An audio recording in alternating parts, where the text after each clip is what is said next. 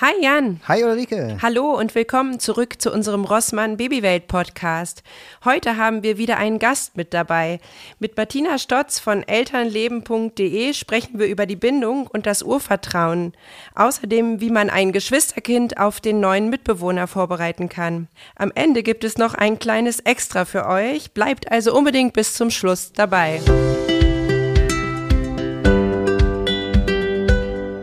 Ja, einen besonderen Gast, Dr. Martina Stotz. Martina, du leitest ein 18-köpfiges Expertenteam von elternleben.de, leitest die kostenfreien Online-Beratungen bei elternleben.de, hast äh, schon fünf Jahre in der Forschung im Bereich Entwicklungspsychologie am Lehrstuhl für Pädagogik ähm, gelehrt oder gearbeitet, ähm, hast sieben Jahre Erfahrung als Grundschullehrerin und Schulberaterin an Grund- und Mittelschulen und äh, für musikalische Früherziehung in der Krippe und Kita und du arbeitest als Erziehungs-, Familien- und Paarberaterin in München und auch online.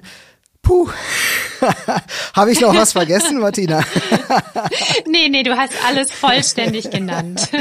Erzähl doch mal, was ist denn Elternleben eigentlich? Ja, elternleben.de ist die Online-Plattform für Eltern und zwar egal in welcher Entwicklungsphase die Kinder gerade stecken. Also wir sind für Eltern da in jeder Elternphase. Das ist uns ganz wichtig, ja, dass wir wirklich alle Eltern abholen, unterstützen und entlasten durch unser Angebot. Und wir haben einerseits einen ganz, ganz breiten, kostenfreien Wissen Wissensbereich ähm, und uns zeichnet eben aus, dass wir dieses ganze Wissen zur Verfügung stellen von sehr, sehr hochqualifizierten Expertinnen und Experten. Ja, weil wie ihr wahrscheinlich wisst, findet man im Netz so viele Informationen und fragt sich dann manchmal, ist es denn wirklich auch fundiert und fachlich fundiert? Und das ist etwas, was wir bei elternleben.de wirklich ähm, gewährleisten können. Ja, und dann haben wir nicht nur diesen Wissensbereich, sondern eben auch eine kostenfreie Online-Beratung für Eltern, wo wir innerhalb von 24 24 Stunden antworten und am Wochenende innerhalb von 48 Stunden.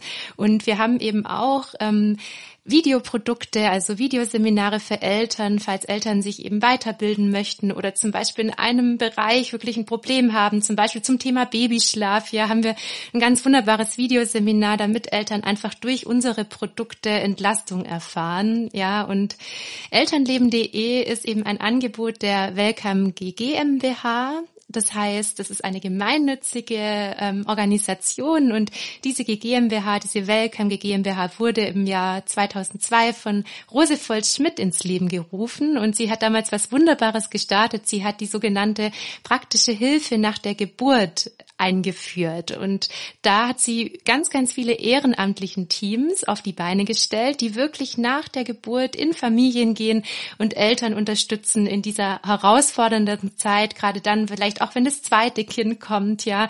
Und darüber hat sie so viel bewirkt schon. Und es gibt heutzutage eben ganz, ganz viele Standorte in Deutschland, in Österreich, in der Schweiz, wo wirklich Ehrenamtliche über Welcome diese ganze Hilfe in Familien tragen. Und irgendwann irgendwann hat sie dann 2017 gemerkt, oh, die Eltern suchen ja die Hilfe im Internet und da gibt's eben so viele Informationen und ja, deswegen hat sie dann elternleben.de als Online-Plattform ins Leben gerufen und deswegen ist eben elternleben.de ein Angebot von Welcome und darüber versuchen wir Eltern eben sehr vielseitig zu unterstützen durch Welcome. Es klingt total wertvoll. Ich weiß noch, wie wir gerade beim ersten Kind gegoogelt haben, wie blöd und zwar wie jeden Mist. Also so als Koch würde ich jetzt sagen, ich habe gegoogelt, wie lange das Ei kochen muss. So.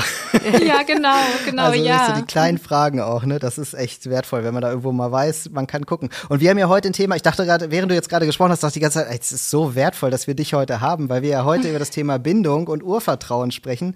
Und das, äh, find, das fängt ja ganz vorne an, ne? Oder wo würdest du das so einsortieren? Also man sagt sogar schon in der Schwangerschaft, die Schwangerschaft spielt auch schon eine Rolle, weil Babys da eben schon ein sogenanntes emotionales Gedächtnis mit der Entwicklung eben im Bauch ähm, entwickeln und darüber ähm, können tatsächlich Babys schon diese Bindung eben zur Mama aufbauen in, in der Schwangerschaft im Bauch. Und Genau, in den ersten zwei Lebensjahren sagt man eben, wird dieses Urvertrauen aufgebaut darüber, dass Eltern eben sehr, sehr prompt auf die Bedürfnisse von Babys reagieren, ja.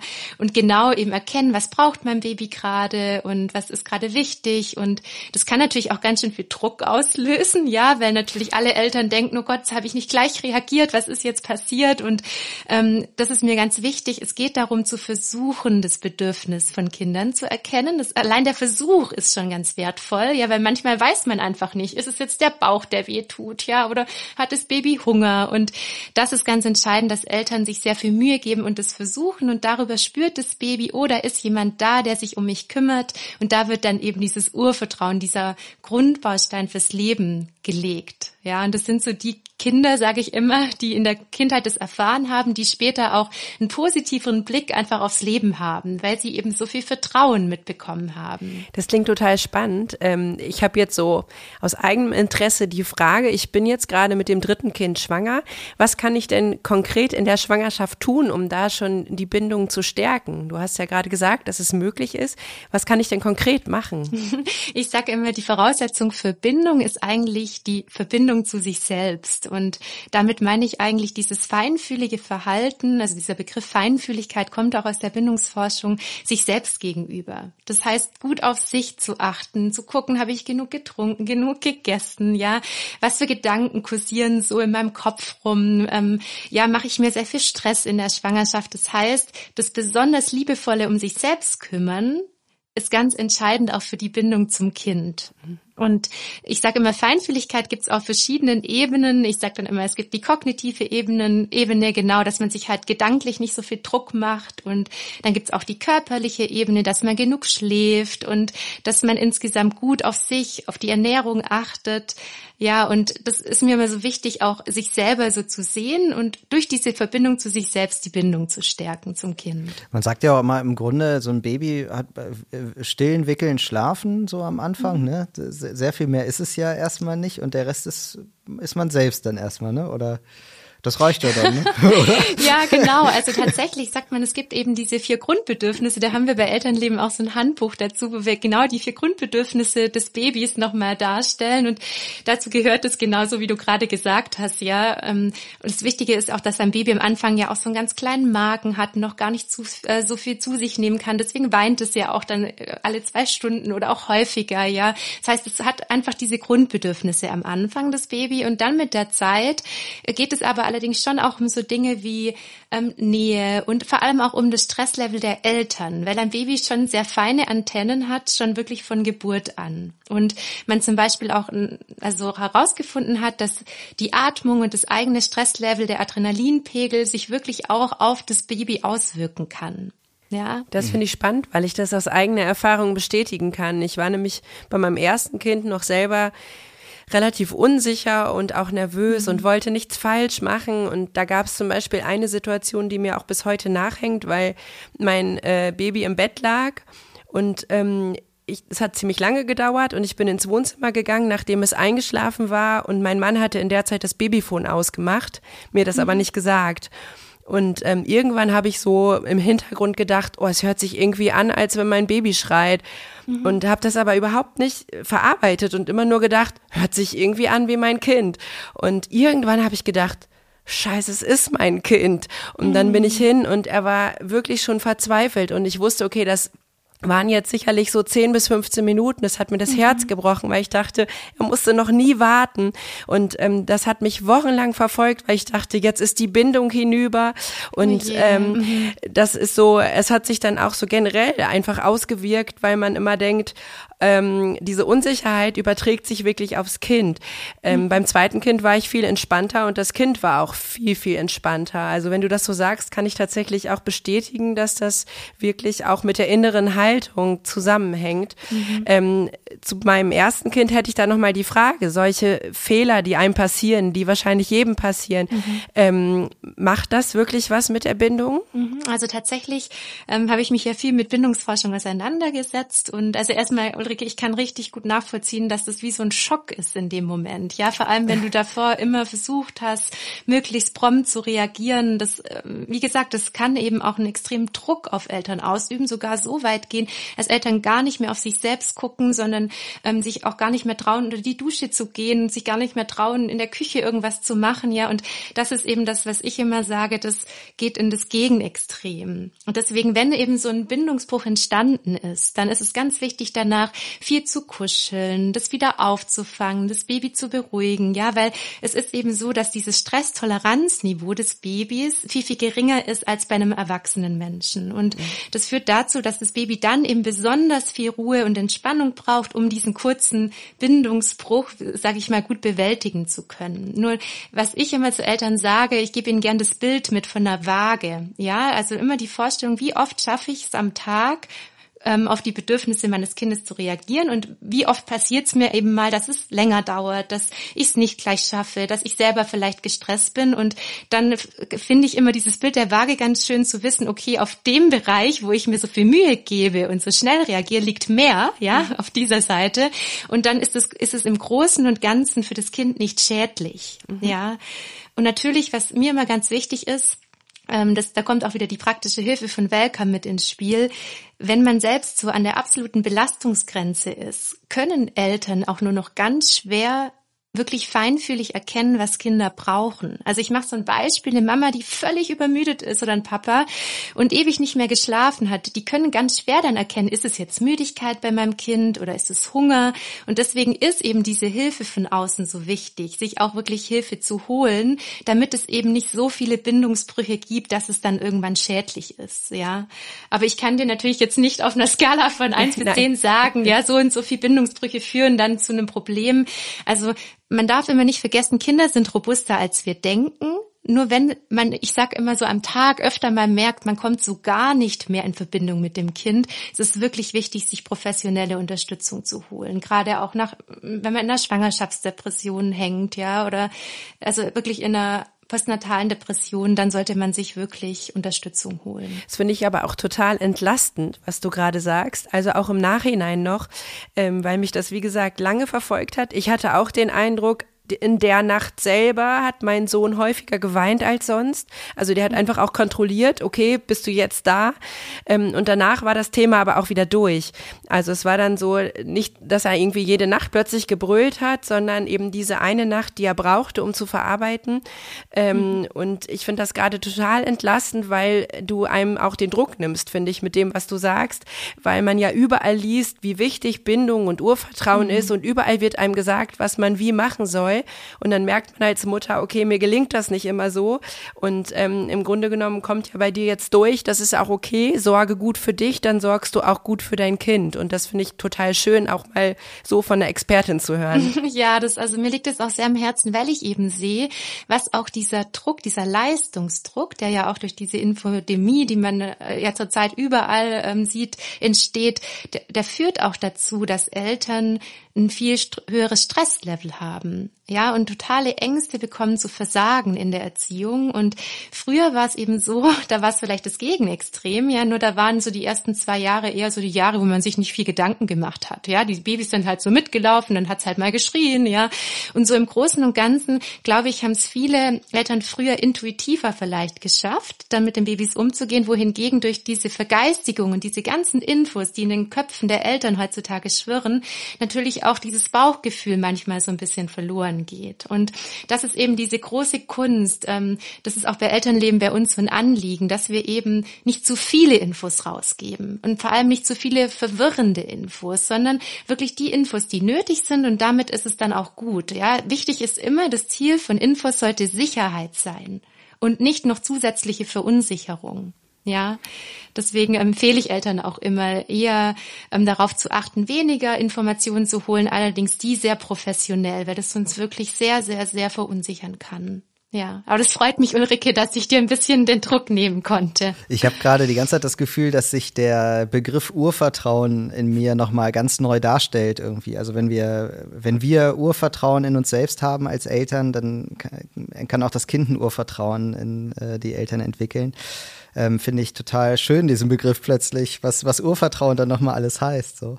Und äh, Ja, auch schön, Jan, das stimmt, ja. Und nochmal so einen Schritt zurückgegangen. Ähm, Gibt es denn was, wo du sagen würdest, man kann dieses Vertrauen schon in der Schwangerschaft stärken? Gibt es da irgendwas, wo du sagen würdest, das sind so Mittel, die, die das nochmal stärken, die da nochmal unterstützen? Ja, zum Beispiel einfach regelmäßig Kontakt zum Baby im Bauch aufnehmen, Gespräche führen, den Bauch streicheln. Ähm, ja, was auch wichtig ist, ist die Leichtigkeit und Freude. Also ich sag immer, diese Schwangerschaft zu genießen. Ulrike, du wirst es wissen, man kann es beim ersten Kind noch mehr als beim zweiten, ja, weil dann, dann fehlt einem oft die Zeit und auch das Erstgeborene nimmt viel Raum und Platz ein. Nur das ist etwas, was ich Eltern wirklich empfehle, dieses, diese Zeit in vollen Zügen zu genießen und ja, tatsächlich auch diese Freude und Leichtigkeit zu leben in der Zeit. Naja, und also ich finde auch, man merkt es tatsächlich auch sogar schon in der Schwangerschaft, dass das Kind auf zum Beispiel Berührung reagiert. Also ich bin jetzt gerade mhm. ähm, in so einem Stadium, wo ich die Kindsbewegung deutlich merke und meine beiden anderen Kinder total mitfiebern und immer wieder fragen, spürst du es gerade, spürst du es gerade, weil sie jetzt tatsächlich dann auch die Hand auflegen. Und ich habe bei allen Kindern das Gefühl gehabt, dass die dann erstmal einen Moment innehalten halten und dann auf diese Hand reagieren. Und das finde ich total spannend, weil ich dadurch immer wieder denke, okay, die spüren, dass man gerade bei ihnen ist, auch mit den Gedanken. Und ähm, das ist, glaube ich, was, was ganz wichtig ist und ja auch für einen selber schön, auch für Geschwister schön, weil die ja dann auch schon ein Stück Bindung aufbauen. Also meine Kinder geben dem Baby auch immer ein Küsschen durch den Bauchnabel. Mhm. Ähm, und ich glaube, das kommt an tatsächlich. Ach, wie schön. Es ist ja auch gleichzeitig dann für die Geschwisterkinder super wertvoll, wenn sie sich schon so vorbereiten können und wissen, was da kommt. Ja, ja da frage ich mich gerade, geht dann für die Geschwisterkinder, da, die haben ja dann vielleicht trotzdem auch ein bisschen Ängste. Was passiert dann, wenn das Geschwisterkind da ist? Äh, ist da jetzt so ein bisschen Bindung und Urvertrauen auch in Gefahr, also für das Geschwisterkind dann? Ja, also ich ähm, war, wie gesagt, sehr lange auch in der Geschwisterforschung und tatsächlich gibt's da dieses ähm, dieses Trauma, von dem man spricht, das sogenannte Entthronungstrauma, ja, wenn dann das Baby kommt, dann wird ja sozusagen erstmal das Erstgeborene oder auch Zweitgeborene vom Thron gestoßen, ja. Und tatsächlich werden in dieser ersten Zeit verstärkt Verlustängste bei den älteren Kindern ausgelöst. Nur diese Bindung ist nicht in Gefahr, um auf deine Frage zurückzukommen, dann, wenn ich eben trotzdem auf die Bedürfnisse der Kinder, die schon da sind, weiterhin reagiere. Ja, und vor allem, das Wichtigste ist nicht abzutun, dass die Kinder Angst haben. Also man kann durchaus mal sagen, du hast total Angst, dass ich keine Zeit mehr für dich habe. Ja, oder du hast vielleicht Angst, dass, dass Mama und Papa sich jetzt nur noch um das Baby kümmern. Und sowas auch auszusprechen, das Kind, das Erstgeborene, Zweitgeborene zu hören und zu sehen mit den Gefühlen, die es es hat, das ist ganz entscheidend, ja, weil viele Eltern die haben eben diese Erwartung, da kommt dann das Baby und dann müssen sich alle ganz arg freuen. Und so ist es halt nun mal für die Kinder, die da sind, häufig nicht, sondern für die ist es erstmal eine richtige Anpassungsleistung. Also das kann richtig dauern, ja. Und das sind dann auch so die Momente, wo die älteren Kinder wieder Baby spielen oder wieder eine Windel anziehen wollen oder plötzlich auch wieder einnässen, ja, oder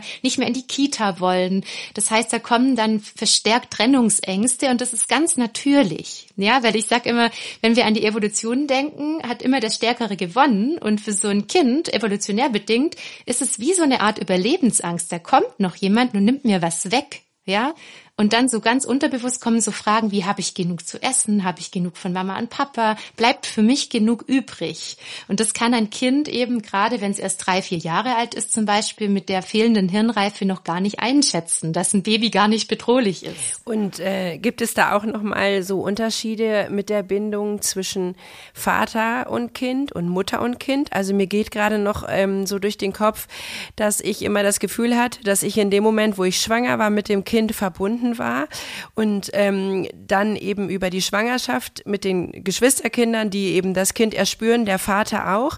Aber mein Mann hatte zum Beispiel Probleme direkt nach der Geburt, weil er immer erst gesagt hat, naja, du hast es die ganze Schwangerschaft erlebt, gefühlt ähm, und ich muss es erst mal kennenlernen.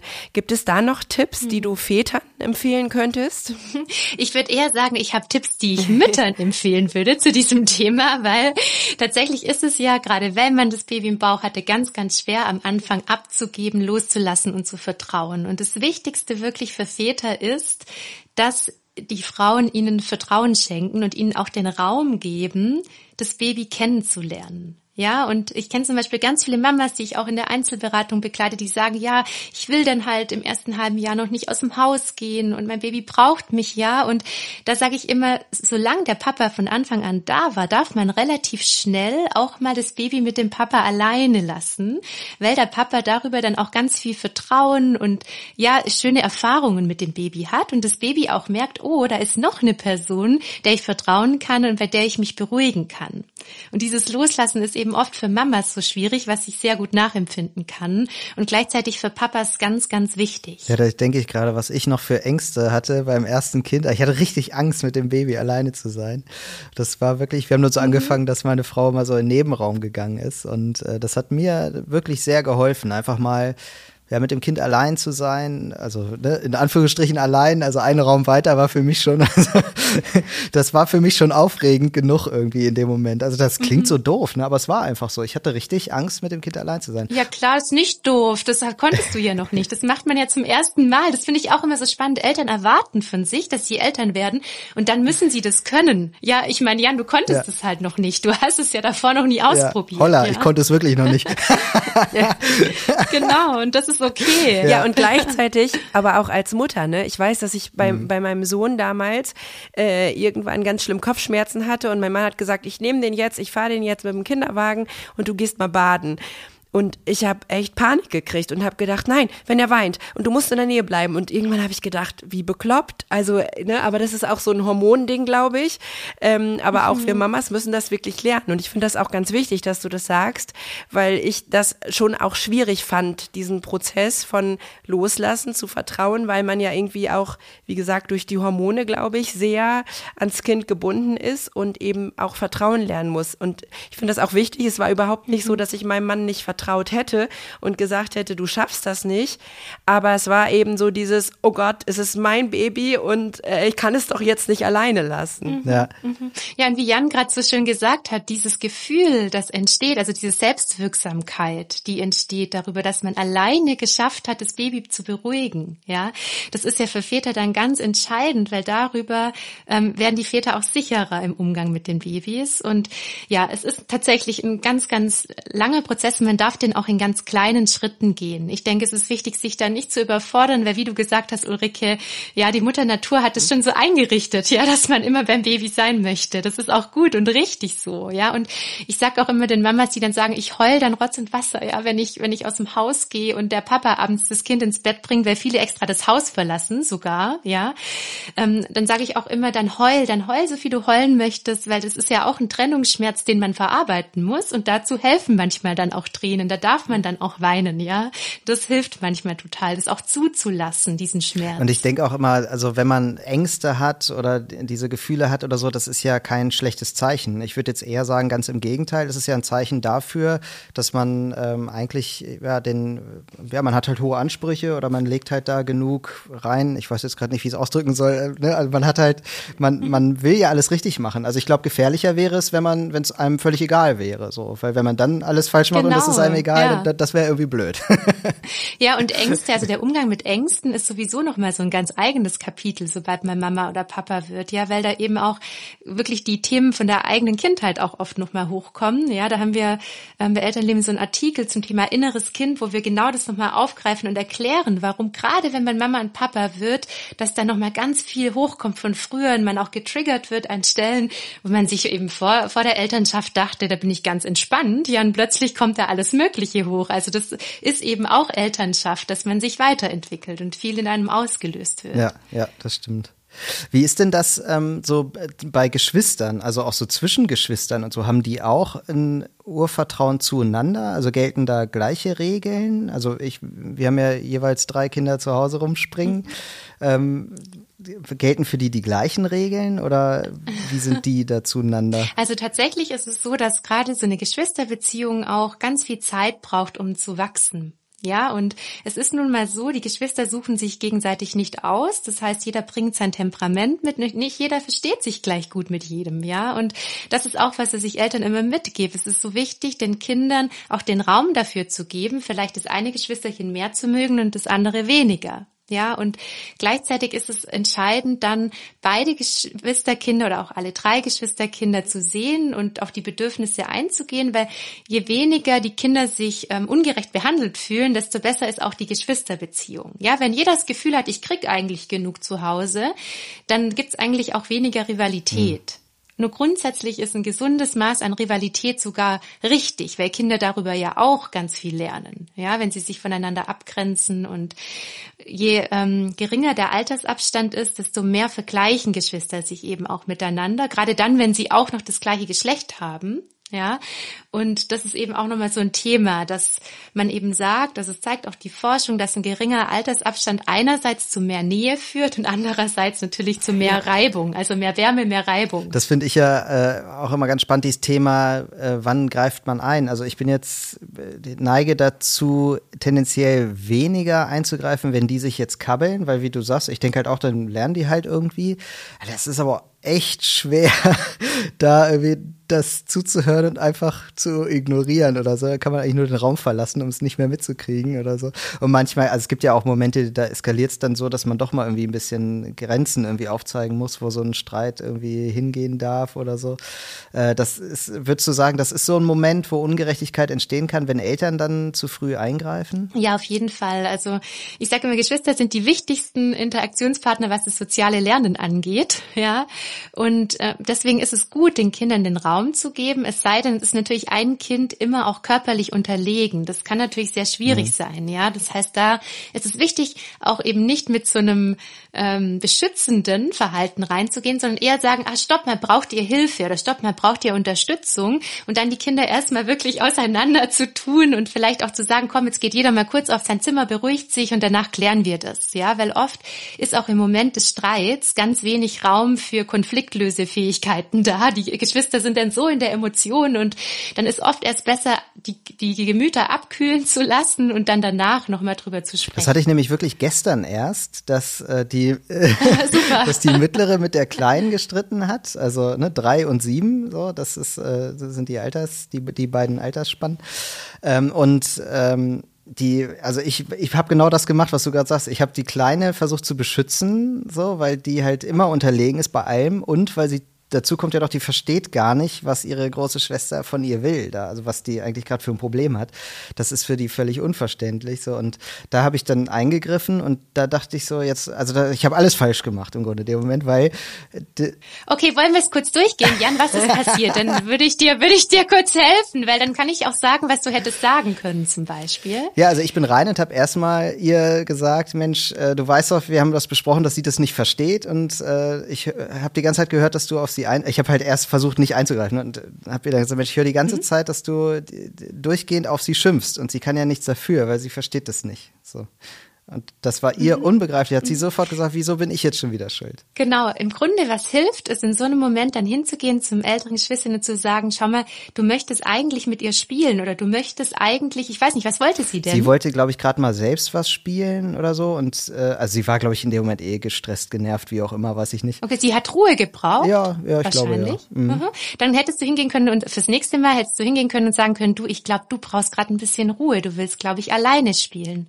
Brauchst du dabei Unterstützung? Mhm. Und dann kannst du ihr sozusagen helfen, diese Strategie zu wählen, zum Beispiel ins Zimmer zu gehen oder du nimmst dann die Kleine vielleicht auch aus der Situation und sagst, weißt du was, ich helfe dir, damit du ein bisschen Ruhe zum Spielen hast. Und das ist oft eine gute ähm, Strategie, wenn man mit Geschwisterkindern umgeht, das Verhalten zu übersetzen in Gefühle und Bedürfnisse. Mhm. Ja, also ich sehe gerade, du bist total genervt, ja, weil du brauchst gerade Ruhe. Ja. Und dabei kann ich dir helfen. Ja. Ja, und beim nächsten Mal kannst du einfach sagen, du, ich brauche jetzt Ruhe oder schreist einfach, Papa, hilf mir und dann komme ich und helfe dir. Und dann hat sie fürs nächste Mal eine andere Strategie. Ja, ja, das stimmt. Also ich hatte da wirklich hinterher das Gefühl, weil das dann halt auch so eskalierte, ne? Und dann äh, hab, also ich hatte echt das Gefühl, so dieses Thema Bindung und Vertrauen, da habe ich gerade so ein Stück da, daran genagt, sage ich jetzt mal, ne? indem ich halt irgendwie mhm. einem, also aus ihrer Sicht, ne, habe ich jetzt ihr quasi die Schuld gegeben und das nagt an der Beziehung zwischen ihr und ihrer Schwester, genauso wie zwischen ihr und mir und ist irgendwie für alle gerade mhm. doof, mhm. so ne und äh, das ist Gute ist, du kannst es auflösen, ja. du kannst einfach zu ihr gehen und sagen, weißt du was, gestern Abend, da war ich ganz schön ungeduldig mit dir und das wollte ich gar nicht, weil eigentlich hast du nur deine Ruhe ja. gebraucht. Und das Schöne ist, Kinder sind unglaublich gut im Verzeihen, viel besser als Erwachsene und sagen dann meistens so, ist doch nicht so schlimm, Papa, oder ist doch nicht so schlimm, Mama. Ja, und das ist wirklich sehr wertvoll. Ja. Also das heißt, man kann das wirklich durch Gespräche wieder gut machen dann hast du wieder ein reines Gewissen. Ja, wir haben das eine halbe Stunde später haben wir das schon gemacht und das war super. Die hat mich ganz fest in den Arm gedrückt und hat sich bei mir bedankt dafür. Das war, war auch gut. Also wir haben das schon schnell wieder aufgelöst. Ach, wunderbar, Jan. Dann äh, hast ja. du das eh schon geklärt. Aber ein schöner Moment, wo man sowas merkt, ne, wie sowas ausgeht und äh, was das für Auswirkungen hat. Das, das finde ich generell auch nochmal spannend, so, ne? Also was du jetzt auch gerade gesagt hast, also ihr beide quasi, ähm, dieses darüber sprechen, auch wenn mal was schief läuft, wo man das Gefühl hat, okay, das war jetzt nicht gerade bindungsfördernd, dass man danach sagt, oh, entschuldige bitte, ich habe zum Beispiel eine Situation falsch interpretiert oder ich war einfach irgendwie ähm, selber gerade gestresst und habe es nicht begriffen ähm, das, also ich merke das bei meinem Sohn auch immer, der sagt dann immer, ist, ist schon okay, Mama. so. Und dann merke ich, es hat trotzdem gut getan, dass ich mit ihm drüber gesprochen habe, weil die ja doch auch dann mehr verstehen, dass man in dem Moment einfach naja, ein Stück weit selber an seine eigenen Grenzen gestoßen ist, als man oft denkt. Mhm. Und ähm, wir haben diese Geschwisterkonflikte auch ganz viel. Ich merke da auch ganz viel Eifersucht. Ähm, bei dem Großen, weil es meistens die Kleine ist, die in Schutz genommen wird, obwohl er eigentlich auch nur auf seine Bedürfnisse pocht. Also er möchte nicht, dass sie ihm was wegnimmt zum Beispiel.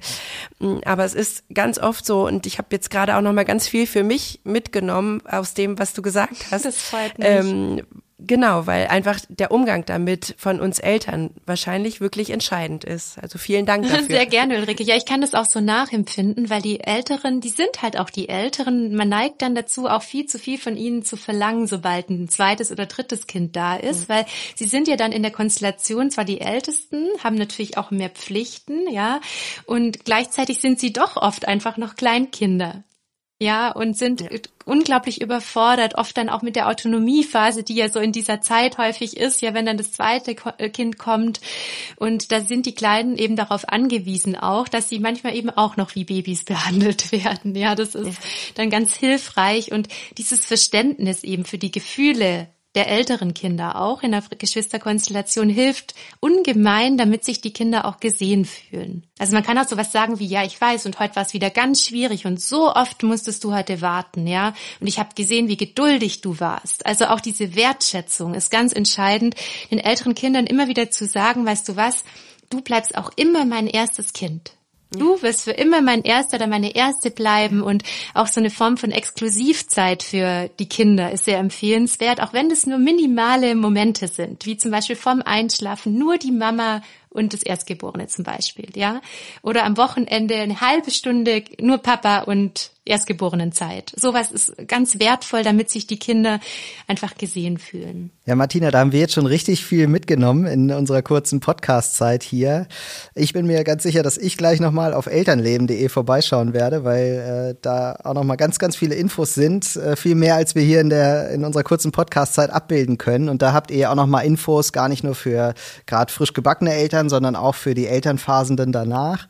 Und ähm, du hast ja aber, um da jetzt das nicht zu vergessen, uns noch eine kleine Überraschung mitgebracht, oder? ja, genau, weil ich habe ein ganz umfangreiches Geschwisterhandbuch für Elternleben.de geschrieben und wie gesagt, das ist ja mein absoluter Forschungsschwerpunkt gewesen und mir liegt einfach viel daran, dass Eltern sicher mit ihren Geschwisterkindern umgehen können und da steckt wirklich ganz, ganz viel drin. Ähm, einerseits aus der Forschung, andererseits ganz viele praktische Tipps direkt für die Umsetzung. Und ja, ich habe euch eine Überraschung mitgebracht. Das heißt, ihr könnt 20 Prozent sparen mit dem Rabattcode Babywelt-Podcast und ihr könnt darüber 20 Prozent auf das Handbuch sparen. Und ihr findet den ganzen Link und alles zum Handbuch in den Show Notes. Das werde ich mir auf jeden Fall gleich mal laden. Das finde ich total spannend. Gerade wenn man drei Kinder hat, äh, ist ja einiges an Geschwistern da. Ne? äh, Martina, dir vielen, vielen Dank, dass du da warst. Das war ganz, ganz großartig. Und wir hoffen, dass auch euch die Folge des Rossmann Babywelt Podcasts gefallen hat. Ja, und damit sagen wir Tschüss, bis zum nächsten Mal. Tschüss. Tschüss. Ciao.